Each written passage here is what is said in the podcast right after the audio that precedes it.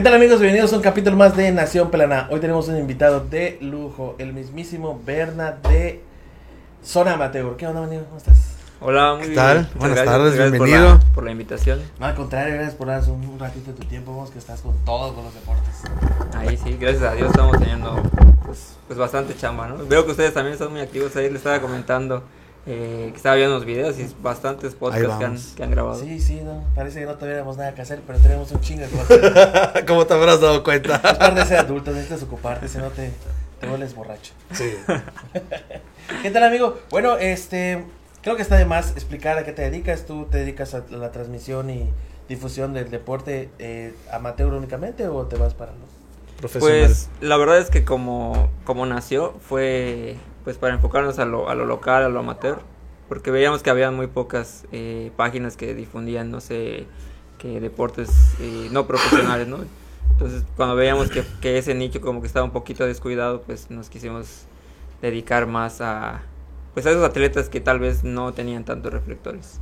Y, y de ahí se fue generalizando un poquito más. Sí, cubrimos deporte profesional, pero pues nuestro objetivo siempre ha sido resaltar a los, a los deportistas pues de acá de Yucatán, los que están empezando, o las ligas no tan grandes que no tienen tantas luces. Y afortunadamente nos ha funcionado. Y, hay- y ahora hay varias páginas que, que también se dedican a eso, ¿no? Entonces, pues creo que logramos generar algún tipo de movimiento. Posicionarse. Y, y este, sí, y, y pues buscar que, que cada vez sea más reconocido pues los, los atletas locales.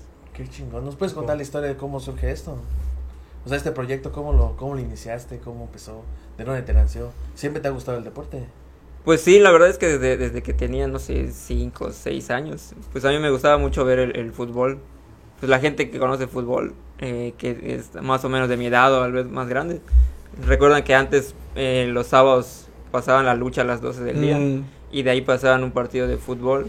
Creo que a las 3 jugaba el Toluca, de ahí jugaban, no, no me recuerdo si Cruz Azul a las 5 y a las 7 jugaban los Tigres, yo le voy a los Tigres. Y de ahí cuando todo, todo el fútbol se pasaba por, por televisión abierta, a las 9 jugaba el Atlas. Ahí la gente que es más grande que, que yo o, o más grande que los chavos que están ahorita de deportistas, pues me imagino que recordaron esas épocas. Entonces yo cuando tenía como 6, 7 años, pues, pues tú sabes que, que a esa edad pues no sales de fiesta o Claro. los sábados, ¿no? Pues entonces yo siempre me echaba todo eso, o sea, esperaba los sábados para que primero vea la lucha, luego vea los tres o cuatro partidos que pasaban en la televisión. Y pues siempre, siempre pues, crecí con eso. Y ya cuando fui creciendo, pues siempre tuve ese chip de, de no sé, ser... Veía cómo salía, no sé, Rosique cuando se iba a las Olimpiadas, o cuando salía Martinoli, cuando iniciaban esos chavos que se iban de corresponsales, ¿no? A, a Europa o a Corea, Japón, el. Mundial de Corea, Japón, pues fue muy ¿El visto. hooligan era, en- era en los mundiales o en las olimpiadas? en- creo que en, en los, En los dos, en pero los dos, como que le daban más realce en las en Olimpiadas. las Olimpiadas. Mm, sí, cierto. Sí, porque podía ser. Sí. Sí, sí, sí. Ahora los originales hooligans son 100% de fútbol. Ah, no, sí, sí, sí. Eso ya es una- otra Sí, cosa. de Inglaterra.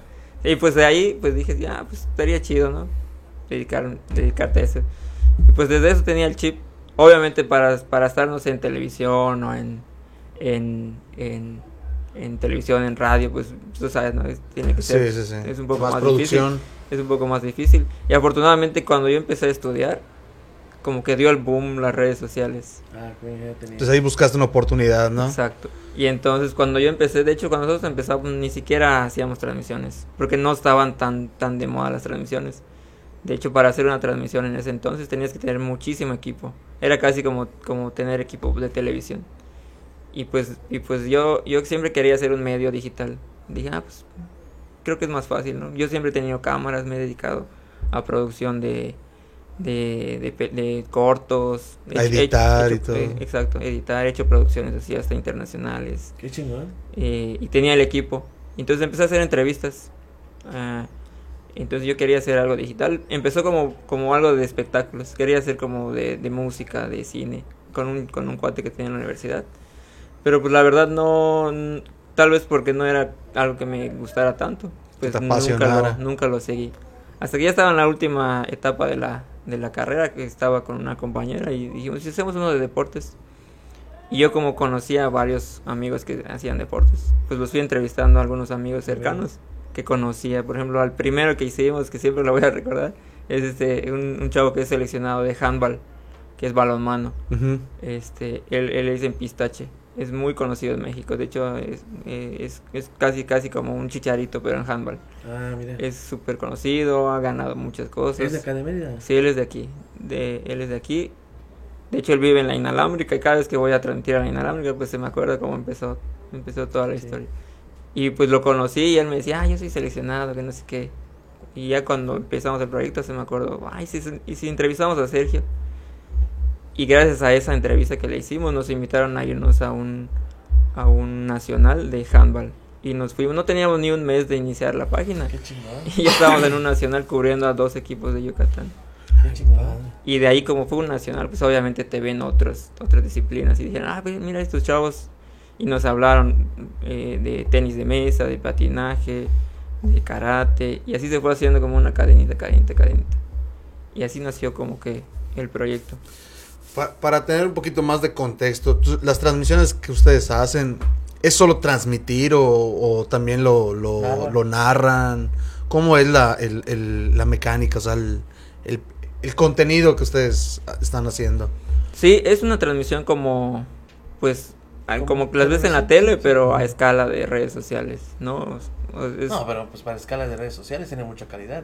Al menos yo he visto que está muy bien, Sí. narrado y todo. L- Y no, no inició así, Ah, claramente, claro. ¿no? Cuando iniciamos empezamos con un celular Claro. y cuando empezamos la primera transmisión que hicimos ni la narrábamos, solo actualizábamos en los comentarios cómo iba el marcador, porque la gente siempre Ajá. preguntaba cómo va, cómo va el partido y no la narrábamos. Y de ahí pues obviamente pues fuimos viendo, ah pues mira este equipo no está tan caro y comprábamos, ah mira este equipo no está tan caro y, y íbamos incrementando equipo, o, o mi celular no se ve tan bien, com- compraba otro celular con una mejor cámara.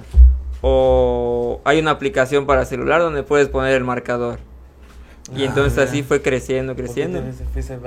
Sí. pues. Pero cuando empezamos este, a transmitir, la verdad es que cuando empezamos a transmitir hicimos un... un conocí a un cuate en, la, en un evento del IDEI y me dijo, oye, el sábado es la final de... El domingo es la final de la primera fuerza y si vamos, yo nunca había transmitido fútbol. Porque como te digo, siempre nos enfocamos en los deportes un poco menos reconocidos. Menos conocidos. Y el fútbol tenía mucha... Pues sabíamos que Sí. tenía mucha, mucha Mucho auge, mucha. Sí, mucha tiene muchos reflectores. Pero específicamente el fútbol local en ese entonces tampoco estaba tan explotado porque cuando fuimos ese día no había ninguna ninguna cadena que estuviera transmitiendo. Entonces ese día pues pegó y de ahí nos empezaron a hablar más ligas y más ligas y pues nos dimos cuenta que tal vez en el fútbol pues se podría hacer algo algo bueno y, y que resultara para todos, ¿no? Tanto como nosotros podamos difundir a los chavos como para que nos pueda ser redituable para nosotros. Claro. Y de ahí, de esa transmisión que hicimos fue cuando empezamos a profesionalizar un poco más las, Ah, las transmisiones. chingón. Qué chingón, sí, porque al final el deporte, el fútbol sí tiene como que... Lo que más llama la atención, lo que más tiene gente, ¿no? Pues sí. Sí, lo que Ah. pasa con el, el fútbol es como hay, hay muchísimas ligas, Ujú. eh, pues entonces ahí hay mucho de dónde cubrir, de dónde abarcar. No es lo mismo, eh, no por decir cualquier, cualquier deporte, ¿no? Un, luchas asociadas, que se hace un evento cada seis meses que solo es un selectivo, a decir que en el fútbol que cada fin de semana hay, no Sí. sé, 50 partidos, ¿no? Por un número, decir, porque creo que hay hasta, Hasta más. más. Claro. Entonces no es lo mismo. Entonces en el fútbol, pues nos daba eh, presencia, ¿no? Porque todas las, todas las semanas estábamos transmitiendo, pues es más reconocido y pues también pues nos da seguidores. E- Es, un, es muchísimo, un, un área de oportunidad muy grande. Ay, qué chingón. ¿Cómo lo manejan ustedes? Por ejemplo, sé que cuando hay ah, ocurre que puede pasar de que tienes una liga para cubrir una liga infantil, pero luego la juvenil está igual el- al mismo tiempo. ¿Se divide el equipo o cómo lo manejan ustedes? Sí, sí, sí. Eh, a medida que fue creciendo pues la, pues, la demanda de, de los partidos, pues tuvimos que como que crecer en, en equipo. Al principio pues sí era, no sé, uno o dos al fin, al fin de semana y pues íbamos, no sé, dos o tres o cuatro a un solo evento. Porque pues te daba la, la oportunidad. Pero ahorita como bien dices, eh, coinciden tal vez unos eventos a la misma hora y pues sí tenemos que ver cómo, cómo dividirnos para poder, para poder cubrir cada evento que pues que, que- va saliendo. ¿Cómo fue armar tu equipo? No, no de, de, de equipo de... Sonido, de audio. equipo de gente. ¿Cómo fue ese trayecto? Pues la primera, la primera parte pues fue, pues la verdad entre amigos. eh, no sé, siempre conoces a alguien que, que es bueno para tomar fotos, ¿no? Entonces le dices, oye, no me quieres ayudar a tomar las fotos. O siempre conoces a alguien que, que pues es bueno para diseñar. El, el diseño es muy importante Sí. en cualquier negocio, ¿no? Es- creo que está un poco menospreciado, Sí. pero es, es muy importante. Hasta para crear tu logo, para crear tu, no sé, tu fotitos, tu página. Entonces, pues conocía, lo- por lo mismo, ¿no? Que estudié, la carrera que estudiamos, pues estaba relacionado y pues siempre en ese tipo de carreras, pues hay uno que le gusta más, no sé, que salir a cuadro. Hay uno que le gusta más que, que estar atrás de cámaras. Hay uno que le gusta más, pues, diseñar. Hay uno que le gusta estar más en la parte de la compu viendo todo, ¿no? Edición y todo Edición. eso. Entonces, pues de ahí se fue cre- creando un equipo de, pues, de la gente que conocías, vas conociendo en la carrera. Y, y, y otros que fueron muy fortuitos. eh, eh, por ejemplo, este chavo que te digo que conocí en, en, el, en el siglo XXI. Él me había agregado a Face, pero pues yo no lo conocía. Y ya hasta ese día que lo conocí, y gracias a él empezamos a transmitir fútbol. Entonces, Ay, si no lo hubiese conocido esa vez, quizás el rumbo de la página no sería el que tiene ahorita. Claro. Y otro chavo que conocimos igual, que, que ahora nos apoya un montón, es este, eh, lo conocí un día que me prestó un, que me pre- que fuimos a un mismo evento, pero él a, a transmitir a otro equipo y me prestó un multicontacto. Estaba buscando a ver si tenía uno así, de esos que son así como barrita. Ajá, y tienen varios. Ah, bueno. Entonces él no, él, él no me lo prestó como tal, no me lo prestó como tal, me, él necesita, él necesitaba conectar y yo llegué antes y conecté el mío. Y cuando él llegó conectó el de él. Entonces yo terminé antes porque él se quedó a uno más. Y cuando yo me fui le dije, oye, me tengo que ir, me voy a llevar mi multicontacto. Y me dijo, no, porque si, lo, si me lo puedes prestar es que si me lo desconectas va- se va a apagar mi compu, no aguanta sin, sin conexión. Ah, bueno, está bien, ahí me lo, ahí me lo, este, ahí me lo alcanzas algún día, le dije. Y le di mi número para que me diera mi multicontacto. Y de ahí yo le dije, oye, un día que no podía, oye, ¿me puedes ayudar a una transmisión? Y me dijo que sí. Y de ahí, y ahorita eh, él siempre nos, apoyamos cuando él no puede o cuando son eventos muy grandes, pues él, él, él me apoya. Pero algunos de los que conocimos y se hizo así, eh, fueron así. Y ahora que, ahora incluso tenemos chicos que llegaron a hacer prácticas con nosotros Ah, mira. y se quedaron a, ya como fijos. Ah, qué chingón. Oye, este, pero esa persona tiene su propio canal o es parte de tu equipo? ¿Quién? El que, el que dice que conociste ahí. Sí, él, él tiene su página porque él, él no era de aquí. Él, era, él es de Ciudad de México y vivía en Puebla. Y tenía su propia página donde transmitía allí en Puebla. Entonces, Ujú. uno, entonces sus hijos son futbolistas Mm, y, y, y les consideran una oportunidad en Venados a sus dos hijos mira. en las inferiores. Y cuando él vino aquí, pues siguió con su página porque ya tenía una cantidad de seguidores. De hecho, él un día me mandó un mensaje porque estaba buscando a alguien que le apoye. Y este y me dijo así como... Eso fue mucho antes de, de lo del multicontacto, no sé si seis meses antes. Y me preguntó si, si yo le podía ayudar. Pero como que no me lo dijo bi- bien así porque pensó que yo le iba a decir que no. Porque pues como éramos competencia, Ujú. solo me dijo así como que... Es que me pasaron tu contacto, pero ya vi que eres el de Zona Mateo, entonces creo que mejor no, porque no vaya a ser que tengamos problemas o, o tú no vayas a querer participar. Ajá. Sí. Pero pues yo siempre he estado así como que yo siempre he sido muy colaborativo con, con cualquiera, si él necesita apoyo, o si yo, o cualquier otra persona. Y ya quedó así nada más. Y le dije, "Ah, bueno, como, como guste, le dije, pero ahí para que necesite, le dije. Hasta que ese día pasó lo del multicontacto y ya fue cuando como que empezamos a colaborar un poco más. Sí. Ah, qué chingón. Qué padre. Ah, está, está grueso, está, está empezando, madre. Oye, ¿qué te decía? Me comentó un cuate que, que iba, que iba al que le, que ama mucho el deporte porteri. Ajá. Eh, me preguntó, me dijo que te puede hacer la, com- la cobertura que hiciste el año pasado en la en las selecciones infantiles de Yucatán, el semestre pasado. ¿Cómo fue esa experiencia? Porque no, no, no, se, no se cubría antes esos, ese, Los eventos. esos eventos o, o cómo. Sí, lo, lo que pasa es que nosotros cubríamos con la asociación de aquí, pues hay algunos nacionales que se hacen acá. Entonces ya, ya van dos años consecutivos. De hecho, mañana empezamos un regional. Mañana tenemos un regional. Ese es más pequeño, son de cuatro estados. Eh, hemos cubierto dos nacionales aquí. Pero la- el año pasado nació la oportunidad eh, de viajar con dos selecciones. Entonces fuimos a la Ciudad de México y fuimos a Guanajuato. Entonces no sé si eso iba la como que la cuestión. Sí, sí. Pero pues sí fue fue fue bonito porque como te digo ya habíamos cubierto aquí, pero pues es acá me- solo llegas a la cancha, cubres. En cambio viajar con el equipo, conocer a los papás porque como son niños, pues no solo conoces a los a los niños, conoces a los papás, conoces cómo, cómo- ves cómo van con ellos, ves cómo cómo los llevan a los partidos, ves este de hecho, un, un par de niños por el frío se enfermaron, ves cómo, cómo sufren también esa parte, porque un niño no pudo jugar el torneo. Entonces, pues es, es, es muy diferente a cubrir un evento aquí que solo llegas, instalas y transmites y te vas. Ya. Ahí, ahí que viajas, comes con ellos, que convivir más con... convives con ellos. De hecho, yo me quedé en el cuarto de, de, un, de uno de los niños. O sea, por la logística, pues yo me quedé con, con la familia de unos niños. Y, este, y pues ahí con ellos te vas al campo, con ellos regresas. Del trayecto al del hotel al, al, al- a la cancha, pues ellos están cantando, están echando sus porras.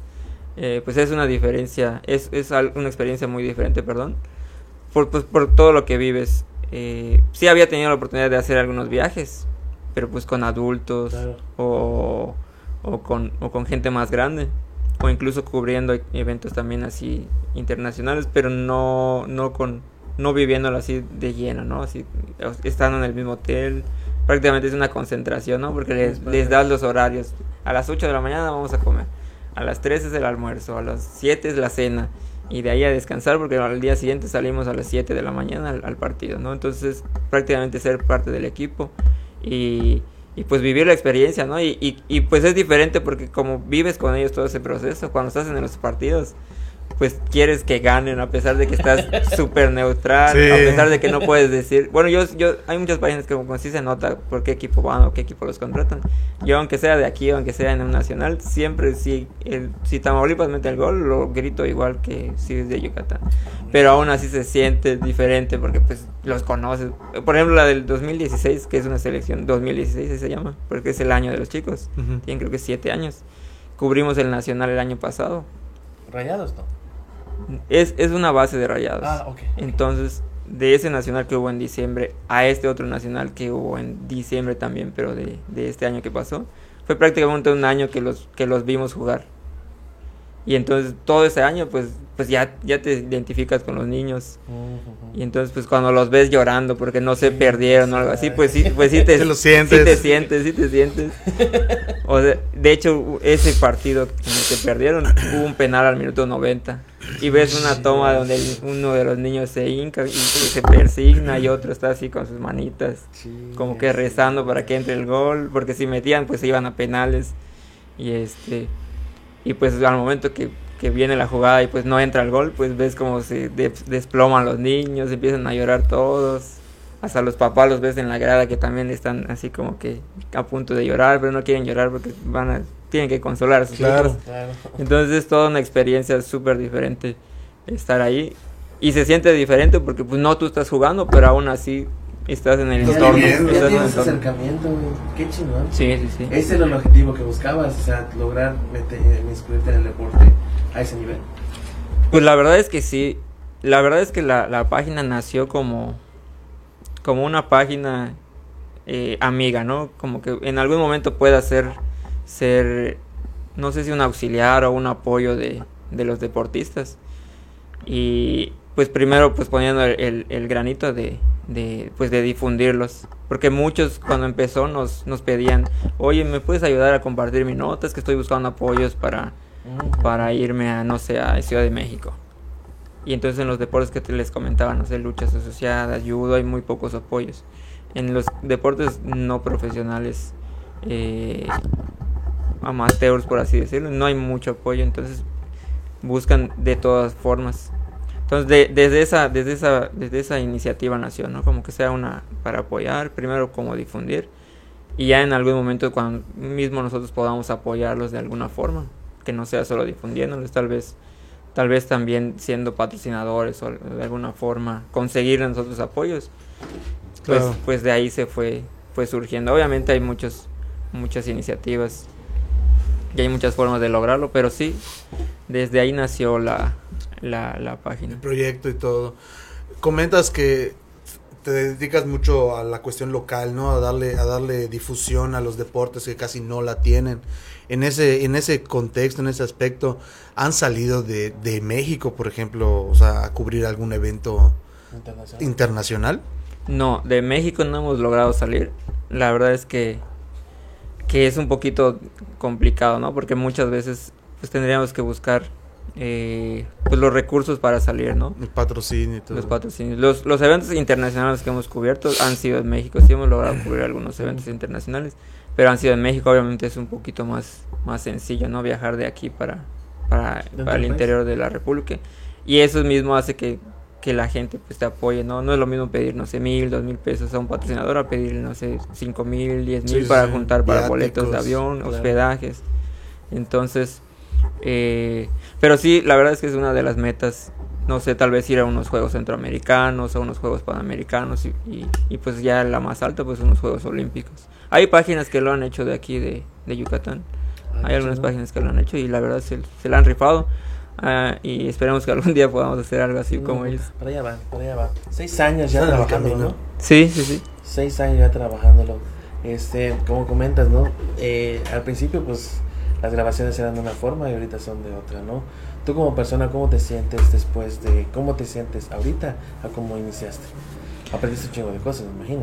Sí, la verdad es que yo, com- la verdad es que nació como siendo de entrevistas o algo por el estilo o, o notas, porque la verdad a mí no nunca se me había dado. De hecho yo soy muy callado. Cuando estamos en una, en una reunión con mis papás o con mi familia o con amigos, yo podría ser el que menos habla en alguna reunión. Entonces esa parte a mí siempre siempre se me complicó. O estar en cámara o entrevistar gente. Cuando estaba en la universidad, mm, yo prefería yo grabar y editar. A mí siempre se me ha dado mucho grabar y editar. Entonces, por, conforme al paso de, pues, del proyecto, pues se me ha hecho un poco más fácil. O sea, te Este, como para mejorar Sí, se me ha hecho un poco más fácil. Y ahora hasta se me hace, se me hace raro, ¿no? Porque a veces cuando me piden transmisiones o algo quieren que, que yo vaya, ¿no? A transmitir o, a, o a narrar o a, o a grabar y así. Cuando yo sé que tal vez hay muchas personas que lo hacen mucho mejor que yo. Pero, pero la gente a veces me pregunta, ¿pero vas a ir tú? Pero, pero, si, pero si no vas tú, entonces mejor, Sí, mejor Eh, cuando eh. tú puedas ir. De hecho, el viernes así me pasó. Querían que yo vaya a una y, y este y ya teníamos agendada una, entonces ya no, ya no se hizo. Pero, pero sí esa parte de pues del desenvolvimiento fue un poquito más, más padre, ¿no? Quizás si me hubiesen entrevistado hace cinco años no, no podría estar hablando tan tan fluido con ustedes. Sí, porque a veces no es lo mismo, por ejemplo, estar en cuadro y hablando Sí, que estar detrás de una cámara hablando, ¿no? Que es como el que es lo que se narra sí, realmente. sí, sí. Entonces, ¿qué estás más difícil? ¿Narrar o, o estar frente a una cámara hablando? Pues la verdad, yo creo que cada una tiene su, su, su chiste, ¿no? Porque pues cuando estás en cuadro, bueno, ahorita estamos platicando, yo te estoy viendo a ti, no estoy viendo a la cámara. Pero Claro. si estuviera yo viendo a la cámara, tal vez tuviera que estar cuidando más cosas. Tal vez mi, mi movimiento de manos, o como mi postura, o cosas por el estilo. O tal vez memorizarme un guion, o Sí. tal vez estar leyendo un teleprompter. O, o tal vez estar pendiente de muchas cosas. Y cuando estás narrando, pues estás pendiente de lo que está pasando. Entonces tú tienes que estar muy pendiente, no sé si, si haces así y llega una barrida en ese momento y, Y y no es, de, y es de polémica o, o es una falta muy fuerte y estás así y no la viste, entonces ya, ya no puedes comentar o, Claro. o tienes que esperar a que, que si estás viendo el monitor, a que pase la jugada en el monitor o algo así, ¿no? Entonces tienes que estar muy pendiente. Y lo, y lo que y a mucha gente le cuesta también es la cuestión de, pues de memo- memorizarse los, los nombres. Los jugadores. Sí, por, Ah, sí. por el Es- tema, ¿no? Porque pon, pon tú en fútbol son 11 contra 11, son 22. Y si llegas y son dos equipos nuevos, pues a lo mejor tienes que aprender 22 nombres en menos de 5 minutos porque porque están viendo los o estar pendiente de la lista y los números. Claro. Entonces ese tipo de cosas sí está es complicado, eso de verdad. Obviamente cuando ya conoces, por ejemplo, si vas a un equipo cada semana o algo así, pues ya los identificas, ya ni tienes que ver quiénes son los números. Pero ese- esa cuestión de estar pendiente de los, de los, de los nombres, de las jugadas, de, del tiempo a veces. Y a veces, por ejemplo, los saludos, leer saludos en la, en la transmisión también Sí. es, es otra cosa. Yo, por ejemplo, transmito mucho solo. Cuando, cuando transmitimos con... Porque tenemos varias formas de transmitir. Transmitimos desde celular hasta con la compu. Entonces con el celular yo soy mi mismo camarógrafo. Entonces yo estoy siguiendo la jugada en la, en el celular y está y estoy narrando y estoy leyendo los comentarios de la transmisión y Ah, Quiero, quiero pensar que para ti es más, es más dinámico, así es más fácil. Cómo Así como ustedes. Siguiendo la jugada y todo eso. pues sí es más dinámico pero sí tienes que estar más atento porque si por ejemplo si en el momento que subí que bajaste a ver los comentarios no moviste la cámara y en ese momento la, la persona patea y la cámara está en medio y patean y entra el gol Ya pues no- ya es tu fuiste. ya se O si, o si estás buscando, por ejemplo, nosotros metemos patrocinadores y en el programita estás buscando el banner del patrocinador Ya fue. y, y, y pasa una acción importante, pues también, entonces sí tienes que estar más pendiente. A mí sí, sí se me hace más fácil cuando estoy solo narrando, ¿no? Pues es, es este, hasta es un poquito más, más, más fácil, ¿no? Porque solo estás viendo la, el, el partido, no estás pendiente de la cámara. Pero pues está, está chido los dos, a mí me gustan. Todas esas cosas que nos cuentas que pueden pasar es porque ya te pasaron, ¿verdad? Sí, sí, sí. no, hay un montón Sobre de la cosas. experiencia está hablando. Claro, ¿no? Y es que se aprende. cara. Sí, ca- Si te No. pasa dos veces, te entiende.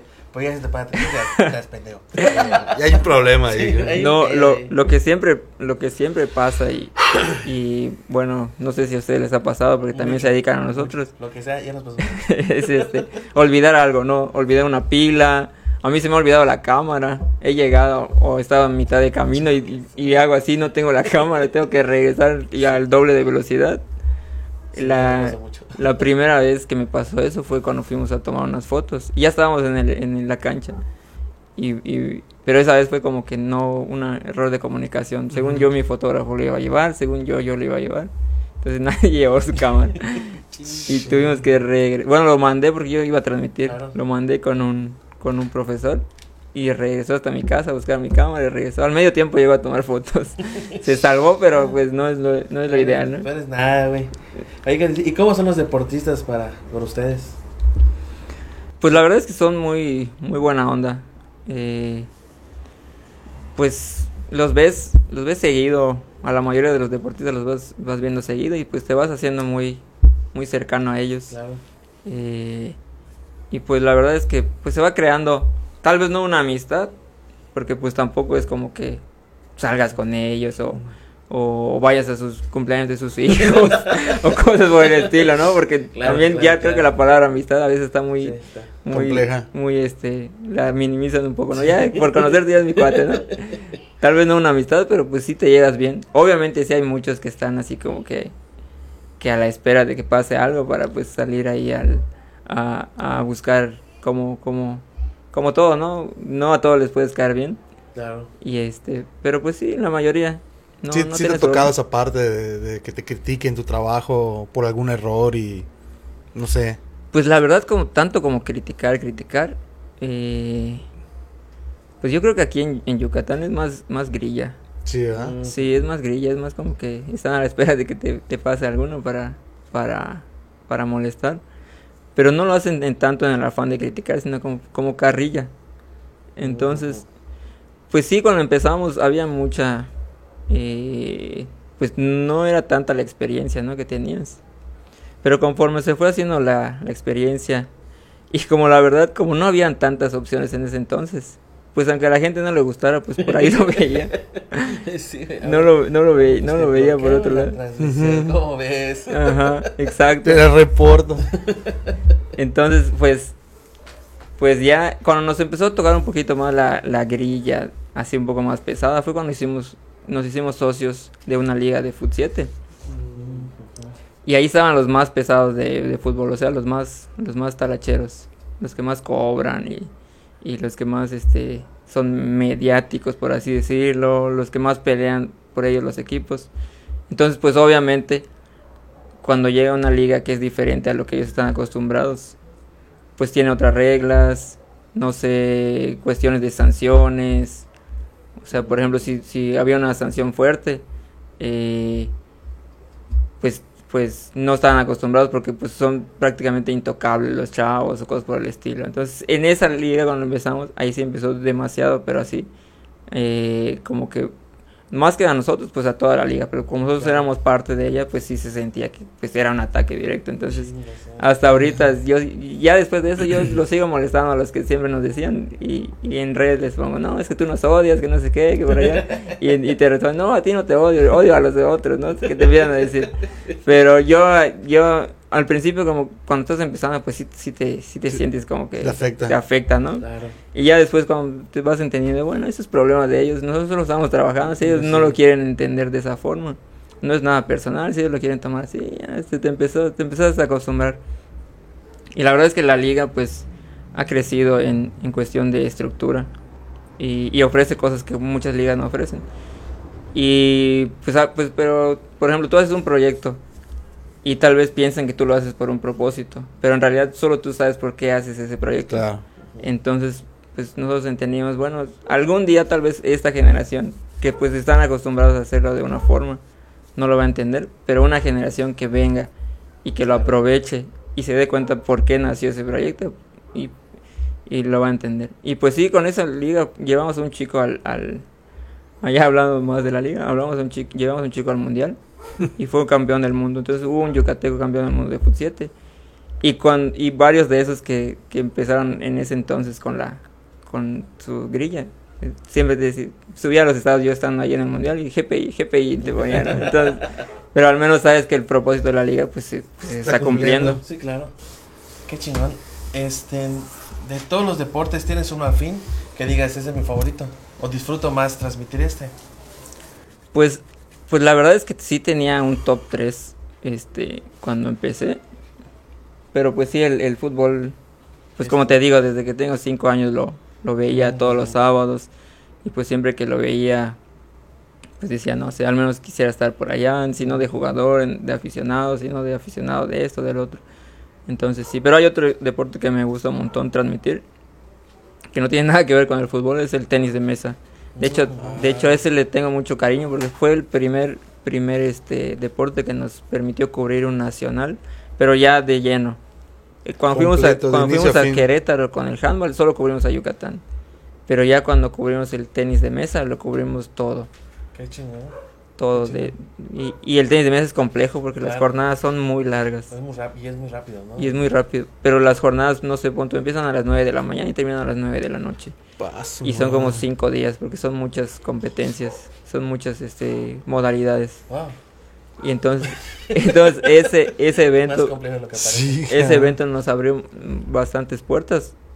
Porque como te digo, fue un nacional y de ahí nos invitaron a uno internacional en Cancún, que, que estuvo chido. Y ese, la verdad es que el tenis de mesa, si tú lo entiendes, es muy emocionante. Sí. Es muy emocionante.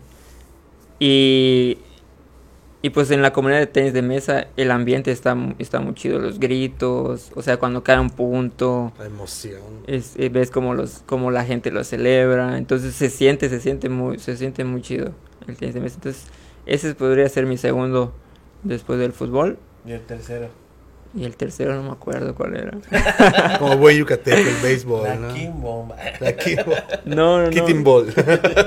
Es que de ahí pues ya los demás pues mm, o sea, sí me gustan, pero no No te apasionan tanto. No te pasó. El béisbol en algún momento me gustó, pero llegó un momento que fue muy, como que muy largo, ¿no?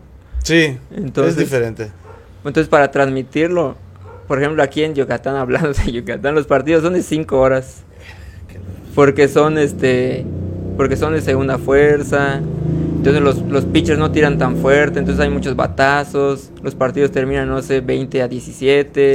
Sí. Entonces, como son, los rallies son muy largos, se extienden las se extienden la- los partidos. Entonces, como para transmitir, no está tan chido, a menos que transmite la Liga Meridana, Ah, que, es, a que es un este que es un prácticamente semiprofesional porque llegan muchos Sí, profesionales. bajan a muchos buenos. Entonces, de ahí pues esas sí son ligas ya muy muy parecidas a una liga ¿Eso dónde profesional. se realiza? Pues en todas las colonias, en Morelos, aquí en Pacaptún. De hecho, los zorros de Pacaptún son, son, los, del, son los del municipio, los de la, de la municipal de Mérida, vaya. O sea, el Ah, equipo qué del chingón. municipio. Ah, qué chingón, no sabía. Sí. Desconozco mucho de eso. Se ponen muy buenas la, la Liga Meridana. La Nación, la Nación Zapata las, las este, encubierto o algo así. No, no, no. En béisbol casi no, no me he metido por, por lo mismo. En primera porque no sé mucho de béisbol.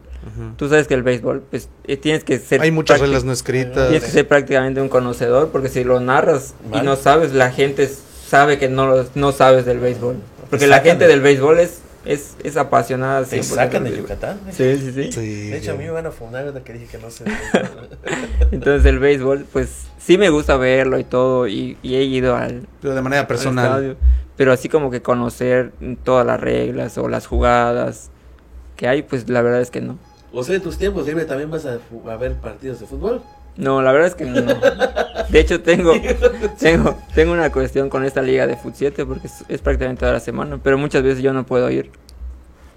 Y pues tú sabes que hay muchos, este, pues hay gente que no le gusta lo que haces, o hay gente que estuvo en la liga y por alguna razón, o en algún proyecto por alguna razón se salió, pero sigue muy al pendiente de lo que se esté haciendo. No sé si a Los, usted los que te odian son tus mejores fans. Ajá. Sí. Sí. yo les digo que son los fans número uno. A- a Son los ese más pendientes están. Están más pendientes. Sí, sí, buen, dan buena retro, güey. Ah. Exagerada, pero dan buena retro. Entonces lo que a mí me pasa cuando no puedo ir a cubrir algún evento es que o yo me duermo temprano porque los eventos esos del fútbol son muy son de noche, son a las 11, o me duermo temprano porque no sé, tuve un evento antes y no pude llegar o, o estoy fuera, como, por ejemplo en los nacionales, yo en los nacionales no vi ni un partido de esos porque me levantaba muy temprano. Entonces yo cuando les digo a- a- respondiendo a tu pregunta, ¿no? Entonces cuando, por ejemplo, cuando yo no voy a mis eventos, yo ni veo los partidos. Y entonces cuando, cuando veo que esos chavos que están tirando grillas siempre, siempre están conectados, le digo, no manches, ni yo que yo, ni, ni yo que soy parte de la liga cuando estoy fuera veo los partidos. Y estos chavos están pendientes de todos los partidos que no tienen nada que hacer o algo así. Y ahí estoy. Sabes Sí. que la banda sí está medio rara a veces. con Sí, ese- cabrón. Con ese rollo. Oye, tomando en cuenta que eres así futbolero, ¿cuál es tu, tu, tu punto de vista o tu opinión del fútbol yucateco? Eh, Una, una visión general. No vamos a atacar a los venados. Ya están muy atacados. Ya se había tocado. No, pues la verdad es que ahorita el, el fútbol de Yucatán eh, está teniendo muchísimo... O sea, si tú ves la- a los chicos, bueno, yo he tenido mucha oportunidad como con los nacionales, he visto a los niños, pues está habiendo un recambio generacional. Antes habían muchos muchos talentos, pero como que se quedaban ahí tal vez por, por falta de, no sé si de ganas o de... Porque talento, acá hay muchísimos chavos que están súper durísimos. Que, cultura, ¿no? que- sí, sí, sí. Que los ves y dices, no, no manches, ¿qué haces, chavo, acá jugando, no sé, en, en, en peto, ¿no? Porque lo ves y, y sabes de, su- de su talento, su capacidad. Y sabes que estuvo a punto de ser profesional o que se fue de, de acá y no, no lo logró. Se jode la rodilla. Ajá. Pero, pero ahorita viendo a los chicos, como que desde, desde muy chicos está cambiando esa mentalidad. Y no sé, hasta hacen sus páginas. Hay chicos que tienen su página de Facebook, tienen siete años. O sea, su meta desde ahorita, desde los siete años, es ser Henry Martín. Es Sí. estar en, la, en, las, en, las, en las selecciones, ganar un campeonato en la, en la Liga MX, es ir al Mundial. Desde los siete años. Yo conozco muchos chiquitos, así de esa selección de, de los que conozco. Y no solo de las que se fueron, sino muchos de los, chiqui, de los chicos que juegan aquí en, en los equipos de acá. Que desde los 5 o 6 años ya hasta los ves como parecen profesionales, cómo llegan a jugar.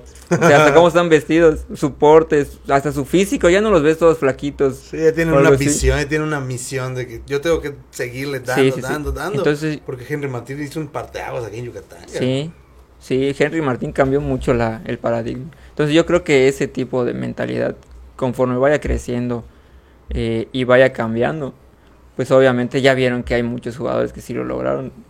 Y el talento, como te digo, siempre ha habido aquí en Yucatán. Solo creo que era la, la- el cambio de chip. Ya teniendo ese chip, yo creo que cualquiera de aquí la puede romper y hacer lo que está haciendo Henry en, en, en un futuro, ¿no? Porque pues el talento pues siempre ha estado, solo es saberlos pues llevar, ¿no? Porque pues sí hay muchos niños con talento que, que se quedan, tal vez por, por muchas cuestiones, pero si, si cambia desde, desde ellos el chip, desde los papás, pues yo creo que mucho más fácil va a ser para todos ellos. Oh, qué chingón. Sí, me sorprende que en 40 años no haya pasado eso de tener un, Otro un Henry. yucateco en el mundial. Sí. Sí, nos platicó Portero eso, ¿no? Que, que es el primer yucateco en toda la historia del fútbol, ¿no? No, la verdad, no, de fútbol no, no Eh, estoy de- muy de- empapado. creo que sí lo comenta. Lo, lo confirmaré un día de eso. No, pero sí, ah, si no fue el único, debe ser el segundo con, con el, el Carlos Iturralde. Porque, pero sí, son- es muy poca gente, ¿no? Ah, Ah, pero, pero como te digo, ¿no? Es, es algo de, de cambiar la cultura. Muchas veces es, es la, la, tal vez un poquito más de, de ganas y de ambición. Como, como comentan los uruguayos o los argentinos. No sé, platicaba con unos cuates que ahí en Uruguay pues, pues es- se, se gana muy poco Sí. y se vive y se, y se sufre un poco para vivir. Entonces los chavos están como que me tengo que ir de aquí porque si me quedo aquí no voy a hacer nada. Tengo que aprovechar cualquier oportunidad. Si me van a pagar, no sé, dos mil euros en, en Rusia, me voy a ir a Rusia y de ahí me voy a saltar a un país más cerca de Europa y así van saltando. Pero lo que quieren ellos es salir de ahí porque primero no, no están cómodos viviendo, no sé. Las eh, condiciones. sí, Ajá, no está eh, bien pagado en su país. Sí, entonces lo que hacen ellos es la ambición, ¿no? Y, y tal vez si, si te- tuviéramos un poquito más la ambición de, no sé, tal vez tal vez estoy bien acá en, no sé, en, en- en Yucatán, pero puedo estar un poquito mejor en, en Ciudad de México. Pues me voy y si no sale, pues regreso. Saben que pueden regresar. Sí. Pero tal vez a veces no nos atrevemos a, a dar ese, ese salto de- para buscar algo mejor. Y de hecho se sabe, ¿no? Que México es uno de los países de Latinoamérica que mejor tiene pagado a los futbolistas. O sea, por eso hay mucho extranjero en, en la- en las ligas, en los equipos de aquí de México. Sí, a veces les va mejor económicamente venir aquí que Sí. irse a Europa. Que dice No Europa. Sí. No, pues el- la calidad de vida y todo. o sea. Por eso el jugador mexicano se ha quejado de eso muchas veces, ¿no? De que le dan más participación. Porque es más barato traerte a un argentino, a un paraguayo, a un uruguayo, a un Costa a un tico a jugar acá, que lo que te cobra un futbolista mexicano, que te quiere cobrar más de lo que le pueden pagar a ellos. Como él dijo hace un ratito, ¿no? Uno viene acá con 200 mil pesos, que es un montón de dinero en su país, y el mexicano quiere más porque se supone que está en su país y quiere ganar más. Claro, Y- y tampoco es barato mantenerte en forma y mantenerte Claro. en condiciones para poder dar un, mej- un buen rendimiento. Sí, eso es, eso es un tema muy, muy, muy sonado aquí en México con la Liga MX, ¿no? Mm, Cualquier comparación. liga.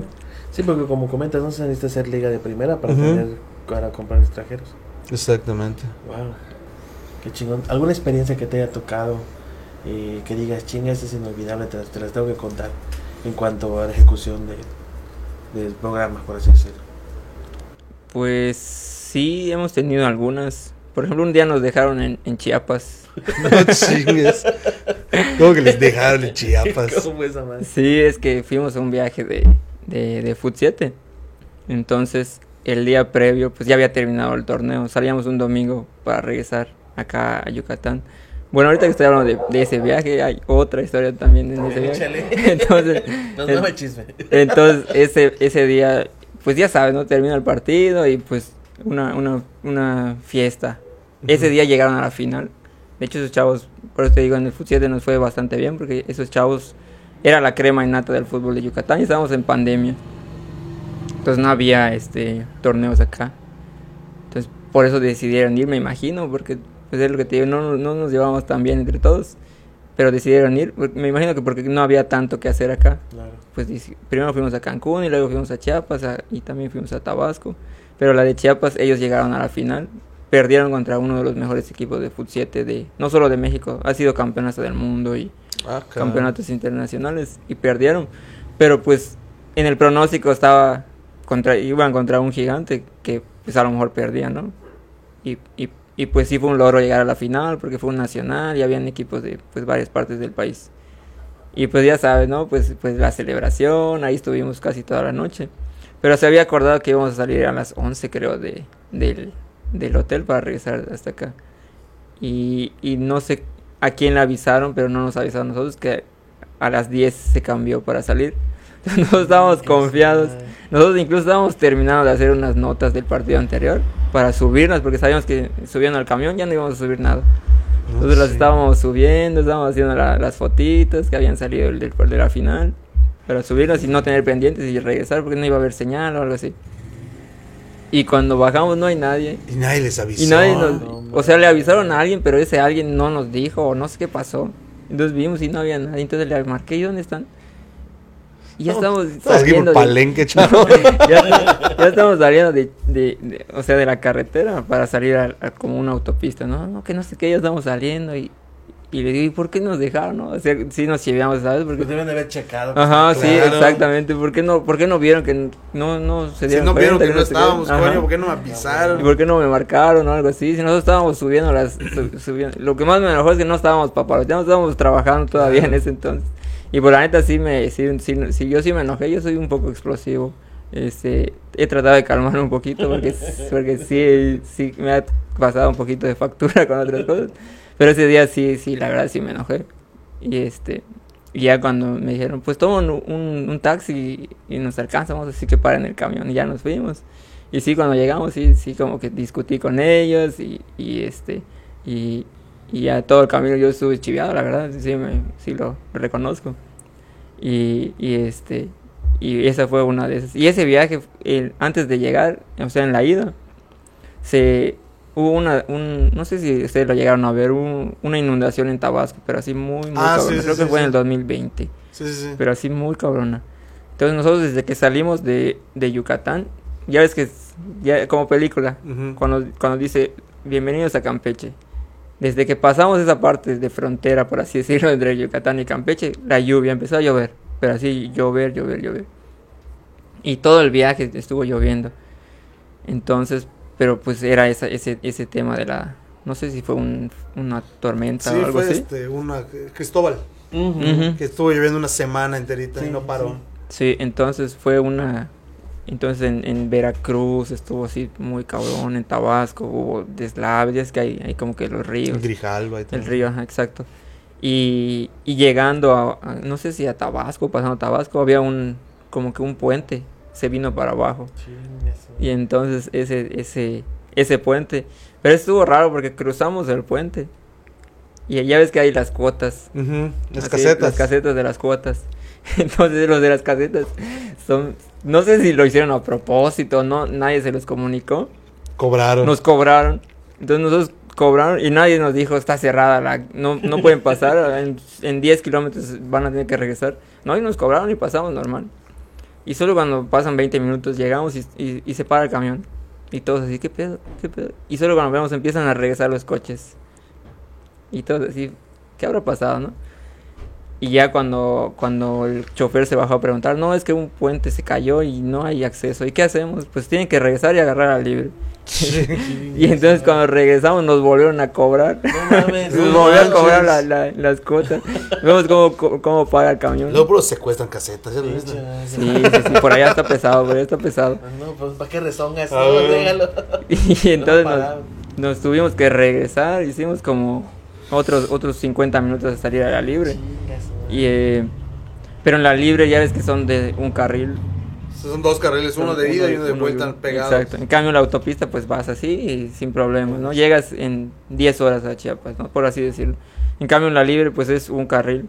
Y No como, y como a todos los carros mandaban para allá, pues se hizo un, un- como un embotellamiento, por así decirlo, porque si pasaba un camión de los, de los full o de los que llevan, no sé, gasolina o, Ah. o de los de, de coca, cualquier, cualquier tipo de eso, no pasaba otro camión como el de nosotros. Entonces se tenía que hacer una fila y, y esperar a que pasen los camiones de este lado y así, y así Sí, hicimos como cinco paradas de 40 minutos. Y de un, de un trayecto que era de 10 horas, hicimos casi 30 horas. No mames. Entonces, sí, estuvo pesadísimo. Y de ahí, cuando, pero lo que te digo como película, solo entramos a Chiapas, donde dice bienvenido a, no sé si era Tuxtla Gutiérrez, no sé a dónde fuimos. Solo entramos a esa, a, a esa zona, tenía como, hasta el cielo se veía así como un pequeño domo. Solo pasamos esa parte y dejó de llover. Y no volvió a llover para nada. Los pajaritos. No, llove- no volvió a llover. Bienvenido al paraíso. Exacto, no volvió a Bienvenido a llover. para- Alaska como los Simpsons. Para No nada mames. volvió a llover en todo el, el, eh, en que estuvimos ahí. Volvió a llover hasta que volvimos a salir de No Chiapas. mames. Estuvo No súper surreal, estuvo súper chido. Qué cagado. Qué chingón, qué cagado. Oye, ¿cómo vivieron la pandemia ustedes? ah, la pandemia estuvo, estuvo, o sea, no por, no puedo decir chida, ¿verdad? Pero no la pasamos tan mal. Ujú. La verdad es que no la pasamos tan mal. Este, justo en la pandemia nosotros estábamos como que ya estábamos pegando. Ya nos había pasado ese fenómeno de que, de que nos habló una canchita y esa canchita hizo que nos vea otra canchita y esa canchita nos habló y de ahí esa canchita nos vio otra canchita y así como que fuimos haciendo una cadenita entre puras canchitas así y torneos no tan grandes. Entonces ya estábamos teniendo ese, ese fenómeno y estábamos teniendo varios, varios clientes de así de, de aquí cuando cayó la pandemia. Pero la verdad es que, que yo ya había formado un equipo. Ya había formado un equipo. Y tenía como una especie de contrato con ellos. Y se iba a cubrir durante toda la pandemia. Yo tenía, los podía tener cubiertos sin que, sin que este, eh, me te- tanto por que te ellos. afectara Sí, tanto, sí. ¿no? Yo tenía la forma de cubrirlo con ellos. Y este. Entonces yo les dije: Pues la neta no va a haber eventos como los que estábamos teniendo. Pero debemos de hacer algo para que mm, la gente no se olvide de nosotros o, Claro. sigamos vigentes. O sea, para, para- para darle continuidad, ¿no? Para, para seguir vigentes, como tú dices, ¿no? Sí, O sea, a final de cuentas, eh, la continuidad de un proyecto es lo que lo hace, lo mantiene vivo. A Sí. veces, a veces pausas tantito por, no sé, por el caso de la pandemia o, o por solidaridad a, a- a la situación. Y es cuando se descontrola, se puede descontrolar todo el proyecto. ¿no? sí, y te, y te olvida la gente además. Sí, sí, sí. Por ejemplo, si tú dejas de subir, no sé, o si dejas de estar en una transmisión dos meses, Ujú. pues los partidos no paran. Ellos van a buscar quién se los transmita. Entonces, si tú por alguna razón dejas de transmitir, pues se, se va a transmitir, no por tu parte, pero se va a transmitir. Claro. Entonces yo les dije, pues tenemos que hacer algo para, para, eh, pues para que, en primera, para que podamos seguir, porque ya teníamos un poco de patrocinadores, para que podamos seguir ofreciendo a los patrocinadores algo. En segundo, para que la página siga activa. Claro. Y en tercera, pues para que ustedes también, porque yo ya los tenía ellos cubiertos, pues, pues se justificara también lo que ellos estaban recibiendo. Oye, Y este, Durante la pandemia, aquí, en- al menos aquí en Yucatán, pues se, se restringió mucho ese tema de, de los partidos y todo eso. ¿Qué es lo que hacían? O sea, ¿qué transmitían o qué onda? pues hicimos muchas entrevistas, así como lo que ustedes están haciendo. Nosotros teníamos un programa que justo un mes antes de la pandemia habíamos iniciado, donde era así en un estudio, un pequeñito estudio que teníamos, llevábamos invitados y platicábamos. Y ya cuando empezó la pandemia lo hacíamos por Zoom. Pero pues obviamente magnificamos ese, esa entrevista porque eso era como que un poquito nada más como un extra. Porque ya teníamos los partidos, como te decía. Entonces lo hacíamos como un extra. Y ya cuando empezó la pandemia, pues lo- las entrevistas las tuvimos que hacer como que nuestro fuerte. Entonces hacíamos al menos dos programas a la semana. Y un día no- nosotros hacíamos como un, e- un en vivo de nosotros nada más hablando de, de, Deporte. de deporte o, o- o echando relajo. O lo que- Crónicas, ¿no? lo, pu- lo poco que pudiéramos tener. Y, y así hacíamos como tres programas semanales. Y tratar de buscar cosas que subir en la página. O sea, buscábamos que la página siguiera activa. Para mantenerse activos, ¿no? Sí, afortunadamente, como te, digo- te digo, esos, e- esos, esos eventos de Foot 7 salieron en, en pandemia. Durante la Durante pandemia la o al pandemia. principio de la pandemia. No, después, no sé, unos 3, 4 meses de lo fuerte de la Ajá, pandemia. de lo Porque, fuerte, mero porque fuerte. cuando empezó, pues sí, todo cerró en todo el país, ¿no? Pero ya después se- como que se empezó a relajar un poquito y hubieron como tres nacionales que tuvimos. De hecho, estos chavos se fueron a Brasil en plena pandemia. No manches. Regresaron todos con COVID. Ellos se fueron a, a una Copa América porque en, en, en diciembre, creo que del 2020. Ujú. Pero en Brasil ya dicen que ya estaban así, habían antros, habían, habían así restaurantes. Brasil fue uno de los países más afectados por la pandemia. Sí, por lo mismo, me imagino, no, me imagino que no hubo tantas restricciones y ellos se fueron en esa, en esa época. Entonces nosotros transmitimos, transmitimos desde aquí e- ese evento de, de, ¿De de Brasil. Brasil? Entonces agarrábamos como que la señal, hacíamos como que la previa, ¿no? Como lo que hacen en- la tele. No, que hoy va a jugar, hablando de los yucatecos, obviamente. No, que hoy va a jugar este Chavira, ¿no? Por así decirlo, el Maromero, que ellos se fueron los que se fueron. Vamos a ver si pueden anotar, que no sé qué, que por allá. Entonces la gente se conectaba porque, porque era como que un gancho que nosotros íbamos a transmitir el partido. Y cuando veías había un montón de gente viendo el- el- esa onda. ¿Cuánto es lo máximo de, de vistas que han tenido? En, per- en- En, en vivo. En vivo como 2000. Mm, ujú, Sí. Es muy bueno. Sí, sí, Bastante sí. bien. Sí, sí. Eh, sí, de ahí los, los 500, 400. Sigue siendo. Si Sí, sí, sales a la fuera de la calle y ves 500 personas, no dan en esta cuadra. No, no, no. Chingo gente. Sí, es, sí. Dependiendo, ¿no? De, de la importancia de los eventos. Claro. Este, y sí. Y eso fue lo que hicimos un poquito en pandemia, ¿no? Tratar de ver lo poco que había. Y, y, y seguir, seguir, porque si, como te, como tú decías, si, si no, no permaneces vigente, pues la gente se, se olvida de- del proyecto y va a surgir otro que, Sí. que va que lo va a hacer aprovechar la oportunidad. Y, y- y- y ahí se pueden ir las, las oportunidades. Qué chingón. Qué chingón. Ese es el secreto, coño, mantenerse activos. Activos. ¿Qué te iba a comentar? Ustedes monetizan a través de patrocinios, ¿no? O con, o con los o con los eventos directamente. Tenemos, tenemos, la verdad, tenemos varias formas de monetizar. Si nosotros tenemos una, un- una tarifa por evento, Mm, Claro, claro, o sea, no, no está mal. monecita- mm. Tiempo. Sí, la verdad es que la verdad es que la gente entendió que era un servicio Claro. y nosotros entendimos que era un trabajo, porque obviamente cuando yo empecé, pues te decía, ¿no? Hacíamos las entrevistas, hacíamos la labor de periodismo que era investigar, hacer notas, editar. Ya después se volvió un- una especie de productora. Y no es lo mismo hacer una nota a, pues, a llevar, no sé, tres cámaras, a llevar micrófonos, a llevar eh, gente para que maneje las cámaras, porque la gente no va a ir sola. Claro. O sea, tienes que, tienes que, pues, pagarles. Entonces nosotros entendimos que era un servicio, que era, y que también era una necesidad, porque la gente quería ver las transmisiones. O sea, hay mucha gente que no está acá, o hay mucha gente que lo usa para analizar sus propios partidos. Sí. Hay muchos entrenadores que nos hablan y es que yo quiero ver mi partido porque les puedo decir en dónde corregir, en dónde está mal, Ah, eh, o, o, o, por ejemplo una jugada, eh, no sé, por qué, por nos, por qué errores. nos cayeron por acá em, y pudimos Ah. evitar O sea, eso. para ver sus errores, ¿no? Entonces, para muchos caminar sobre esos errores. Muchos entrenadores nos han hablado, es que yo quiero mostrar en la charla técnica cuáles son los errores y dónde vamos a trabajar esta semana. Entonces, es un servicio desde donde tú lo quieras ver. Porque hasta, hasta solo para que el jugador recorte sus goles y luego los mande a un visor para buscar una oportunidad, si no, si no tiene la transmisión no puede hacer ese tipo de cosas. Entonces, de muchas formas es un servicio. Y pues la verdad es que la gente lo, lo entendió de esa forma. Al principio, cuando empezamos, nos preguntaban y pensaban que íbamos a ir de gratis. Oye, quiero que vayas a transmitir a mi partido. Así, ¿no? Ujú.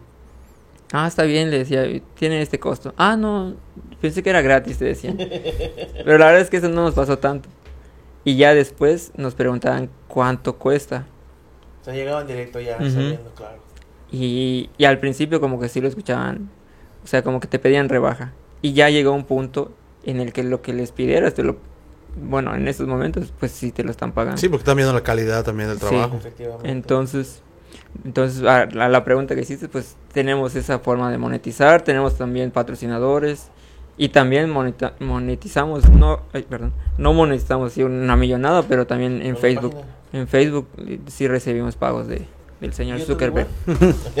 Tiene que salir algo. Sí. No, YouTube- de- En YouTube, ¿cómo están? YouTube, ¿qué En? YouTube nunca le, la verdad es que nunca le he metido. Yo soy, yo soy como que muy malo para las redes.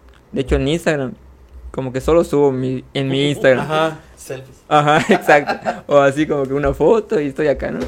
Pero por ejemplo, para crear contenido en Instagram, ahorita medio hice mi TikTok y la verdad es que sí me, Ahora está bailando, ¿no? me va, me va más o menos bien. balón.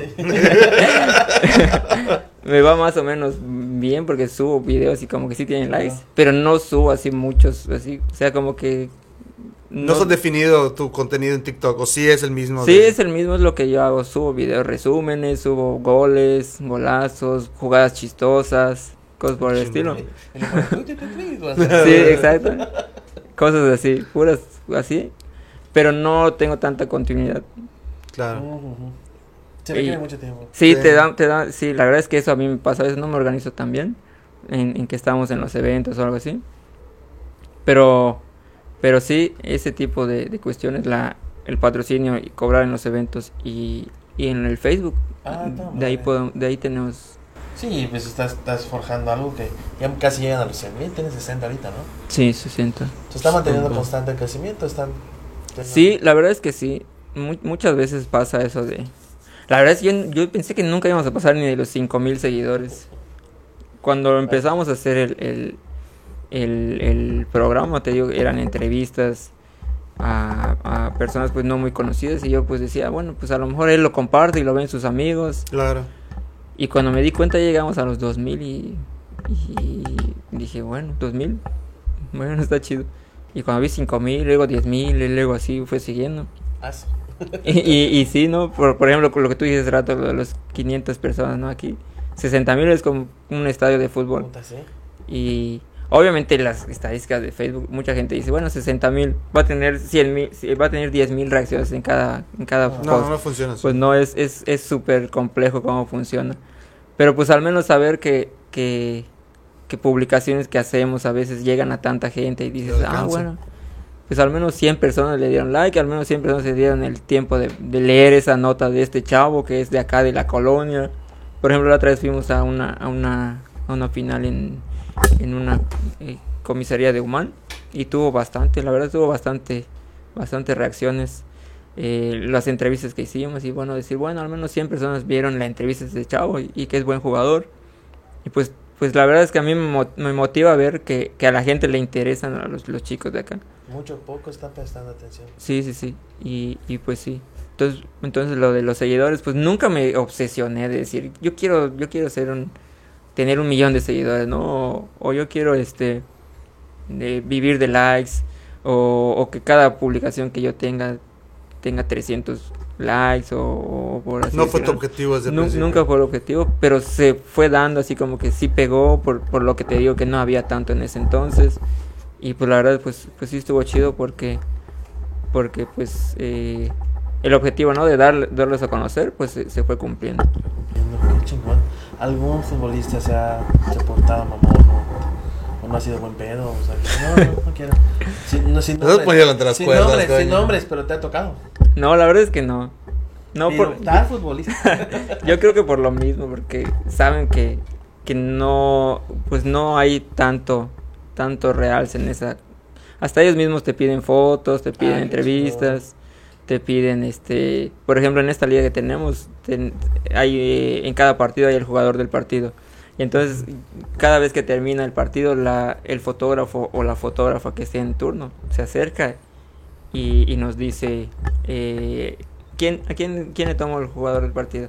Entonces cuando ella se va y se acerca a decirle a los jugadores a quién le va a tomar la foto, todos así como que están esperando a ver a Ah, quién le va a ¿a quién va a escoger? Entonces cuando le dicen a uno, no, no, como que a él, yo fui, que no sé qué. Y, y cuando pasan al lado de mí, oye, yo era el jugador del partido, que no sé qué. O me dice, si no me hubiese metido ese gol, yo era el jugador del partido, ¿verdad? Te empiezan a decir, ¿no? Entonces como que... el- Ya, ya esperan esa parte, Sí, ¿no? De, de ok. tu, de tu presencia. ya, sí, o, sea. o sea, Pero es- cotorreo, ¿no? Se arma el desmadrito así. de No, no, no. O sea, todos quieren ser, obviamente, ¿no? Claro. Todos quieren ser reconocidos y que al día siguiente esté su, su foto ahí. Pero pues, pues tratamos de, de que sea de verdad al que, al que Claro, más se esforzó. claro. El que más se esforzó y pues...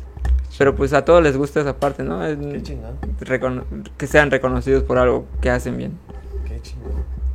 Qué padre, qué padre ese desmadre. Ay, que ya nos, te veo ya grabando y me acerco. Ay, qué miedo. ¿Cuánto por ser el jugador del partido? Pues si tú no juegas aquí, güey. No más, güey. ¿Cuánto? Y se aprieta acá, ¿qué pasa? Sí, vi que ya estás muy, muy, muy, muy bien equipado. El día ese que te tocó ver con el negrito Flow, estabas, en- estabas sentado en negrito. Y estaba monitoreando y todo, estaba todo muy chido. Sí, el negrito lo, lo conocimos hace como cuatro años, yo creo. El Negrito Flow. Y la verdad es que el Negrito Flow ha crecido muchísimo. Ya está a, una, a un paso de estar en la UFC. Solo necesita una, una victoria que no se le ha dado. Sí, ya pero está. sí, ya está en otro lado. Ya estar, ya estar en ese tipo de carteleras de, del UFC Fight Pass. Ya está prácticamente a un paso. Es, es cuestión de, de peleas, como tú dices, o de, de, de uno o, o dos añitos para ya estar en las grandes ligas. Y pues obviamente ahí estar en la, en la, en la, pues una cartelera de UFC, pues las, las, las bolsas, pues, pues ahí es lo, es lo- ya es, ya es nada de lo que son aquí, ¿no? Hay otro chavo que también es de Ciudad del Carmen, que es de, como que de esa generación, el Negrito Flow, que también ya está muy, muy posicionado en ese tipo de, ¿Qué? se llama Gerardo Graniel, es de Ciudad del Carmen, le dicen el Terry. Él también ha estado en muchas de esas carteleras. Este, y de hecho los vi en, en- cuando conocí al Negrito Flow, lo conocí en la misma cartelera que a Terry. Entonces me da mucho gusto que, que los vea esos chavos hace, no sé, cuatro años y ahorita están prácticamente a, A antesala de, Sí. de las grandes ligas en, en ese tipo de deportes. Sí, lo que tiene el negrito es a que le pongas enfrente, él se va, se avienta. Sí, mismo. de hecho la, la función en la que lo conocí le ganó a un brasileño. Ah, sí, sí, contó. Ah, su Sí, le ganó un Tenemos brasileño. entrevista con Negrito Flow, pueden ir a verla. Sí, es muy buena onda el negrito. Es, es de. Siempre sube sus fotos en, en el aeropuerto. Ah, sí. Trabaja ahí siempre con, lo- con los famosos. Siempre que se, con- que se topa con un famoso en el aeropuerto. Le pides foto. Le pides foto. y se- Seguramente en años ahí le van a pedir las fotos. Ah, Exactamente, Qué exactamente. padre la historia Luego sería esa. tenemos nuestro podcast con él. Y cuando lo busquen en Google, vamos a aparecer. Sí, sí, sí. Ah, qué chingón. Es que ese tipo de historias son las chidas porque, por ejemplo, ahorita conoces a un chavo, ¿no? Y en años, por Lo ejemplo, sabes. por ejemplo, lo que le pasó a, a Mario Peniche, no sé si lo conoces, el de Sí, sí. Yucatán. Él, él le hizo una entrevista a Henry Martín cuando estaba en soccer o algo así, en el club soccer de aquí. Y ahorita que Henry Martín es este, pues prácticamente el- un ídolo americanista. Siempre que le hacen un, no sé, un reportaje de sus inicios, sale esa entrevista que le hizo Mario Peniche, no sé, en Televisa, en Fox Sports, Ah, en todos la lados. entonces sale porque obviamente era de sus primeras entrevistas y ahorita verlo, no sé, en el mundial o, o ahorita que ganó con el América el campeonato, pues pon tú, si le hacen una retrospectiva, Sale esa entrevista. sale esa entrevista y, y está su logo hasta de Mario ¿No, Peniche. ¿No ¿no? te tocó verlo jugar acá? Lo vi un par de veces, pero ya estaba, ya estaba como que regresando porque estaba en Venados y Mm. como que venía nada más a, a pasear. Ah, Entonces de ahí se fue él a, Tijuana. sí, sí. Yo lo, yo lo topaba en los partidos, pero como que solo iba a, a ver, porque su papá es el dueño de un equipo. Entonces él iba y, y de hecho la gente todavía no lo relacionaba tanto.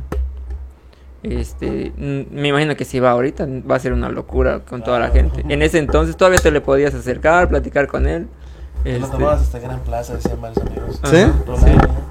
Sí. Eso es normal. Estuve en, la, en, la- en el Tecno. No, en la UAD, en- creo que ingeniería o algo así. No sabía decirte con exactitud, pero sí. Sí, hay mucha banda que, como tú dices, con un chingo de talento, pero por alguna razón no, no progresaron, que jugaron con él. Se dicen que se lo topan. Y, bueno, Sí. en ese momento. Ahorita ya es otro pedo. Sí, te- sí, cuando hacen a veces sus, sus familiares fiestas, viene y ahí está como, como cualquier otra persona, ¿no? Es es súper sencilla. Su familia es muy, muy sencilla de, de Henry. Qué chingón. Sí, a su papá lo vemos siempre porque le transmitimos sus partidos.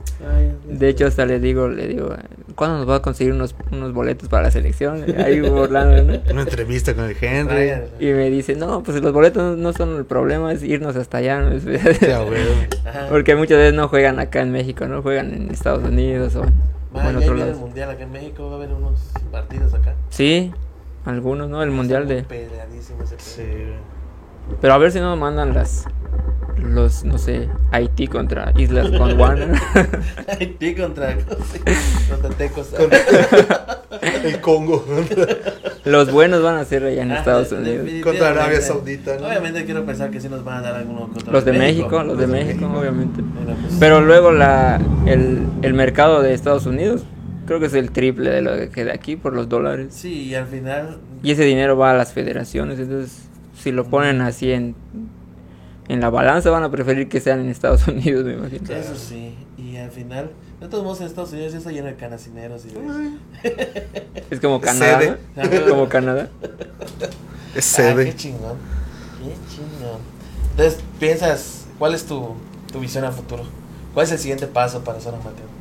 Pues la verdad es que consolidar el equipo, porque normalmente y ahora pues tú sabes, ¿no? Cuando empiezas una empresa, eh, pues los primeros años es como que lo más difícil, ¿no? Sembrar el, el cimiento.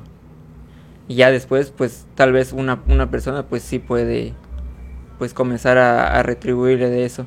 Pero ya el, el siguiente paso pues es tal vez tratar de que todo el equipo tenga esa misma, esa misma retribución. Claro. Que yo creo que es lo, lo más, un poco más difícil. Porque, Sí, porque primeramente, con tu, una persona, por ejemplo, los freelance, por eso son freelance, porque solo son uno y pues porque el dinero es todo para ellos. Pero ya una empresa en forma, pues Ya. trata de ver que todos sus colaboradores, todos sus colaboradores tengan tal vez la misma este, ganancia, no sé, tal vez por así decirlo. Creo que ese es, ese es una de las metas más, más importantes que tenemos. Porque pues sí sabemos que, por ejemplo, en el periodismo, si ustedes les preguntan, son, son, son eh, carreras muy poco valoradas y, y de los sueldos más bajos. Bueno, desde las artes, el, eh, la música, el diseño. Entonces tal vez tratar de cambiar eso. Siempre, siempre la, la visión de la empresa que hemos tenido es que sea muy, pero muy eh, consciente del, del bienestar de sus colaboradores. Porque sabemos que hay muchas empresas que no, que la empresa, aunque tú tengas que venir a trabajar enfermo, aunque tú tengas que trabajar de, de 9 de la mañana, pero salir de tu casa a las 6 de la mañana, porque si no, no llegas a las 9. Y si llegas 9, 5 porque el camión no pasó, se te descuenta, no sé, no sé cómo se maneja, porque la verdad, Ujú. la verdad nunca he trabajado en una empresa así. Pero yo sé que muchas empresas son así. Y aunque sea de 9 a 6, vas a trabajar y luego sales a las 6 y llegas a las 9 a tu casa por lo que llegas el transporte.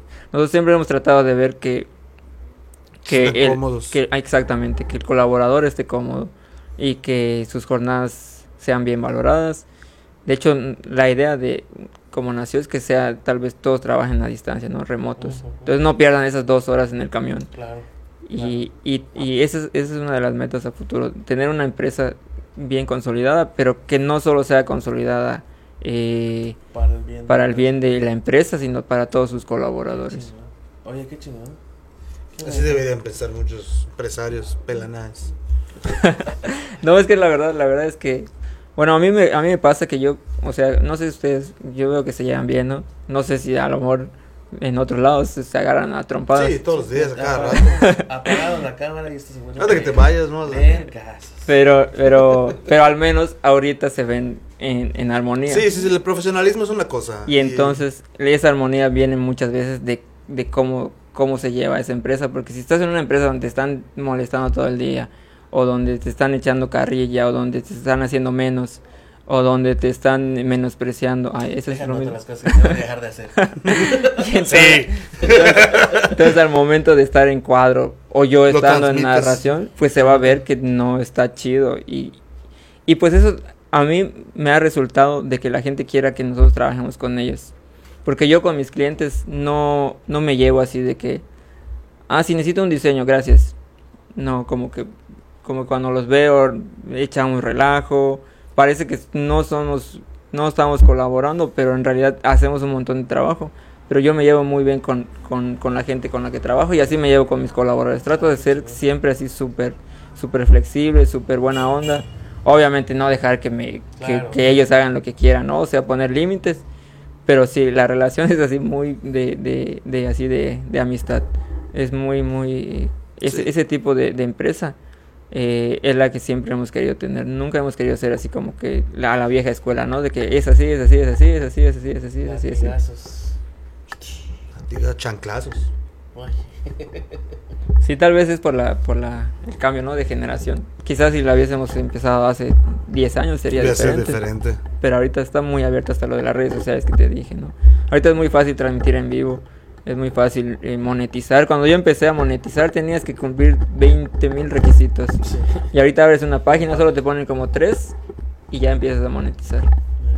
Así es. Les conviene, le conviene también a Facebook le Sí. que uno le eche ganas. Sí, güey. Pues qué chingón. Bueno, pues por cuestiones de tiempo y porque nos gustaría que nos fueras a visitar, pues le terminamos acá. Muchísimas gracias. Muchísimas gracias por venir. mucho tu, tu, tu valiosa historia que nos platicaste. Está muy quiero, chido. quiero pensar que hay más de esto. No, Son seis años que tiene No, esto. hombre. Imagínate todo lo que tiene por contar. No nos va a dar ni en cuatro podcasts. ¿no? Bueno, pues nos faltan tres. este, invita a la banda que te siga. Somos poquito más que tú. Pero igual y no te siguen algunos. Sí, sí, sí. No, pues la verdad es que muchas gracias a ustedes por el espacio. Eh, le, le decía que tienen varios, varios eh, en esta silla, ¿no? Pues se han sentado muchos invitados. Pues la verdad, primero que nada agradecerles y felicitarlos, ¿no? Porque Muchas gracias. hacer tantos proyectos, yo sé de, de, de editar, pues no es fácil comenzar a hacer No ediciones. se irá, cálmate. Y- Ya, no le toques ese baile. y de tantos proyectos. La verdad es que es un trabajo titánico. La gente a lo mejor solo ve el, el programa, pero no sabe todo lo que hay que hacer. Entonces, la verdad es, es felicitarlos por, pues, por la verdad. Yo puedo hacer uno y a lo mejor digo, ay, no, es muy cansado. Es que voy a estar haciendo tanto tiempo, ¿no? Todos los días hacer una entrevista, luego editarla, luego editarla. Entonces, felicitarlos. Y pues sí, que nos sigan. Ahí estamos para la gente que les gusta el, el deporte de aquí. La verdad es que luego se ponen muy buenos los partidos. Eh, y pues cuando quieran pueden seguir la página, ahí subimos todos los que vamos a transmitir y pues los invitamos también a ir a los partidos. Se, se vive diferente verlos en vivo que verlos en, la, en, la, Sí, en el celular. Así que son amateur en Facebook, en Instagram, ahí nos pueden seguir y, y pues ahí estamos subiendo todo lo, el contenido de, de- del deporte de aquí de Yucatán. Excelente, perfecto. Pues muchísimas gracias. Muchísimas gracias por venir. Estamos, estamos pendientes. Nos vemos, banda. Gracias.